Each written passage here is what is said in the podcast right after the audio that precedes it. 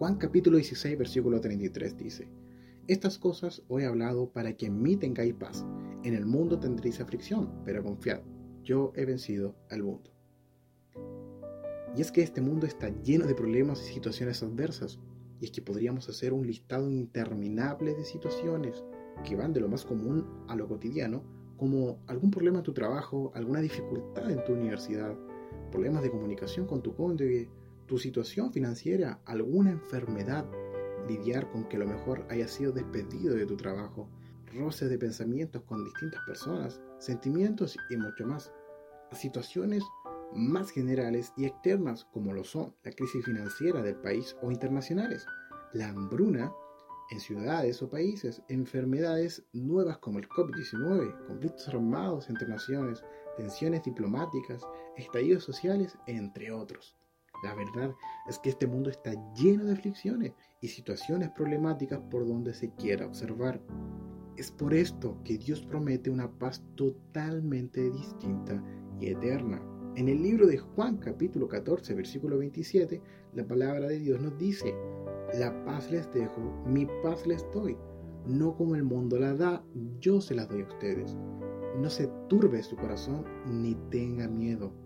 La frase no temas aparece en la Biblia muchas veces. Para que te hagas una idea, solamente en el libro de Josué, Dios le dice que no temas o no teman más de 50 veces.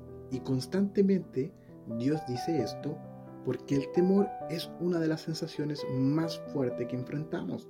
La sociedad vive con miedo a todo, aunque lo que hayamos experimentado pueda ser bueno, sea malo, conocido desconocido, nuestro corazón se aflige ante las adversidades. Como leímos al principio de este podcast en el libro de Juan capítulo 16, verso 33, leemos estas cosas os he hablado para que en mí tengáis paz. En el mundo tendremos aflicciones, pero confiemos porque Jesús ha vencido el mundo.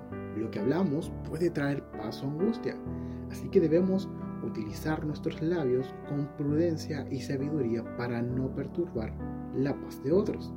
La Biblia dice que muchas son las aflicciones del justo, pero de todas ellas nos librará Jehová. Dios nos ofrece paz a través de su palabra y de su Santo Espíritu. Es importante que tú y yo leamos las escrituras para incrementar nuestra paz. Mientras más sean las promesas que entendamos, podremos aumentar nuestra fe y obtener mayor paz. Pero sin embargo, hay personas en la iglesia o cristianos a nivel mundial que no leen constantemente la Biblia y quieren resultados. Dios no es un botiquín de primeros auxilios, ni tampoco alguien que puedas recurrir para que algo sea hecho por nuestros caprichos. Él tiene principios, valores, reglas, mandatos y estatutos plasmados en más de 60 libros para que tú y yo podamos vivir de estos. Si te alimentas de esta palabra, tendrás las herramientas para buscar la paz. Es por esto que no solamente debes escuchar la palabra de Dios en un servicio, un día miércoles, un día domingo, o a través de videos o en estos podcasts. También es fundamental que puedas leerla y estudiarla también. Esto generará en ti una seguridad de las promesas que estaremos leyendo. Tenemos paz en el mundo por agentes externos, pero déjame decirte que es totalmente superficial. Si no buscamos la que Dios nos ofrece, de nada servirá buscar la paz en cosas pasajeras. El mundo no puede hacer la paz entre Dios y los hombres. Solamente el Señor Jesucristo tiene esa capacidad. En Romanos dice que el reino de Dios no consiste en comida o bebida, sino que es justicia, paz y gozo en el Espíritu. La paz del Señor es completa y para poder alcanzarla debemos perseverar en el pensamiento y la confianza hacia Dios.